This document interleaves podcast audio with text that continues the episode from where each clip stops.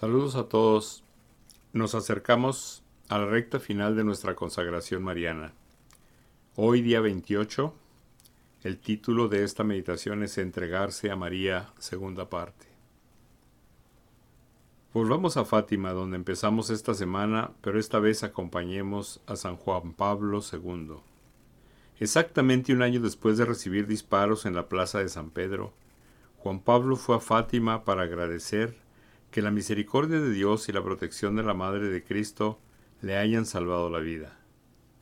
En esa ocasión dio una sentida homilía que constituye una rica fuente de la teología de la consagración y entrega a la Virgen María. La homilía completa y el acto de consagración son demasiado extensos para citarlos aquí. Por lo tanto, vamos a resumirlos.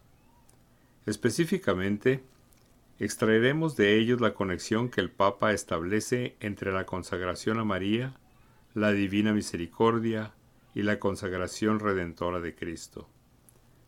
Empecemos con la conexión entre María y la divina misericordia.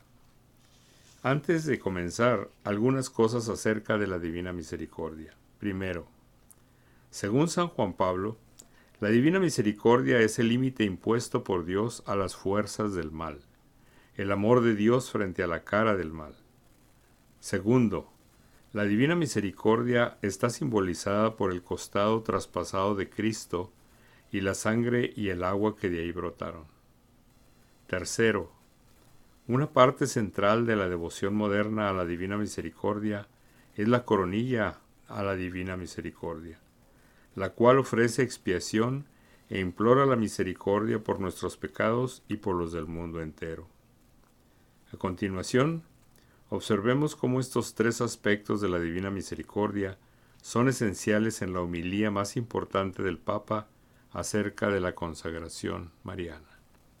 El contexto de la homilía consiste en que las amenazas casi apocalípticas que pesan sobre las naciones y sobre la humanidad el Papa confiesa que esta maldad le causa ansiedad en el corazón. A pesar de esto, encuentra la esperanza de un amor más fuerte que el mal, el cual jamás algún pecado del mundo podrá superar. Identifica ese amor como el amor misericordioso. El amor misericordioso. ¿Qué tiene que ver con la consagración mariana? Todo. Tiene todo que ver con la consagración porque es María quien nos lleva a la fuente del amor misericordioso. Es María quien nos lleva al amor que es más poderoso que las fuerzas del mal.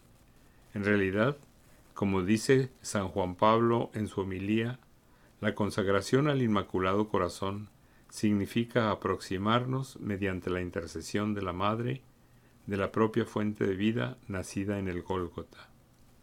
¿Qué es esa fuente de vida? el Papa la identifica como la fuente de la misericordia.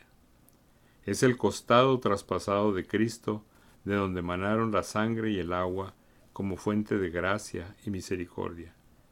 Y es a través de esta herida en el corazón de Cristo que se realiza continuamente la reparación por los pecados del mundo. Es más, a través de esta fuente de misericordia encontramos que tal manantial es sin cesar fuente de nueva vida y de santidad. A continuación el Papa explica que la consagración al Inmaculado Corazón de María significa volver de nuevo junto a la cruz del Hijo.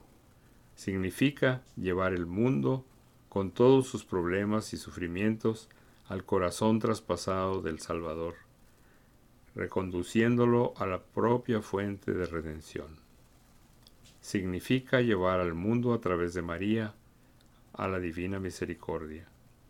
El poder de la redención, el poder del amor misericordioso, es siempre mayor que el pecado del hombre y que el pecado del mundo, y supera infinitamente toda especie de mal que está en el hombre y en el mundo.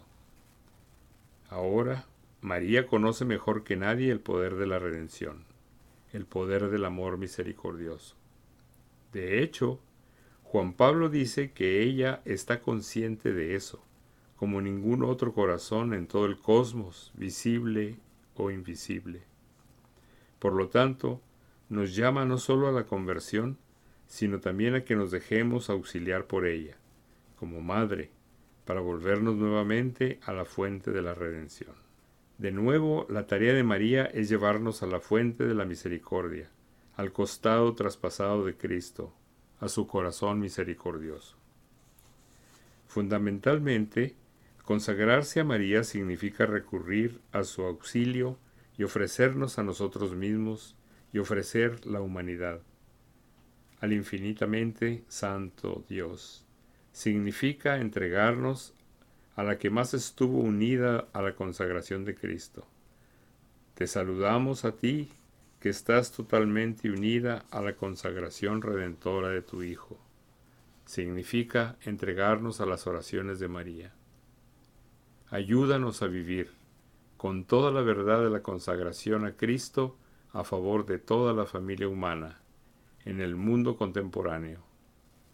En otras palabras, consagrarnos a María significa contar con su intercesión maternal que nos ayuda a ofrecernos más completamente a Cristo en su propia consagración por nuestra redención.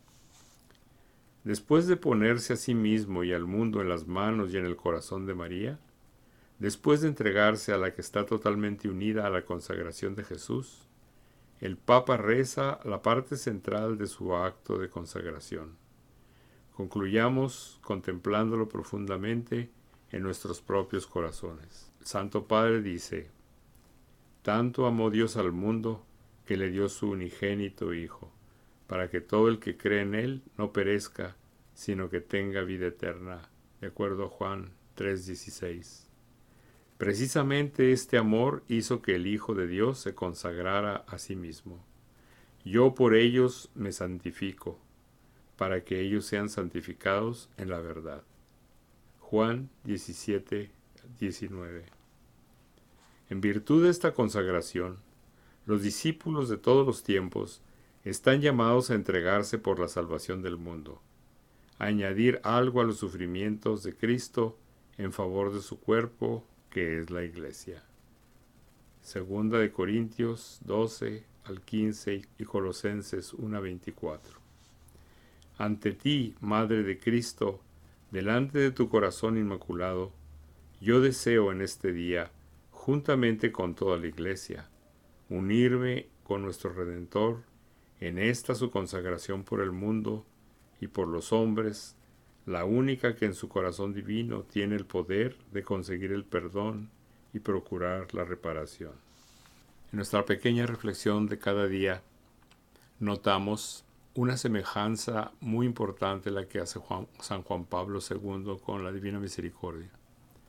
Para aquellas personas que no estén familiarizadas con la imagen de la Divina Misericordia, es la imagen de Jesús tal y como aparece a Sor Faustina Kowalska en, los, en las primeras décadas del siglo XX en Polonia.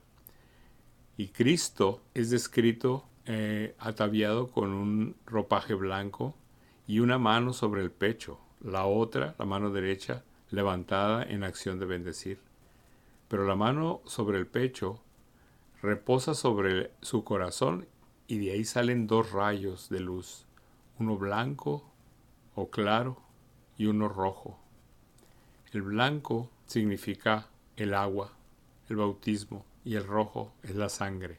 Tal y cuando brotaron después de la lanzada que dieron a Jesús en el costado para comprobar que había muerto. Oración del día. Ven Espíritu Santo que habitas en María. Condúceme en María, con María y por María a la fuente del amor y la misericordia. Muchas gracias. Nos vemos mañana.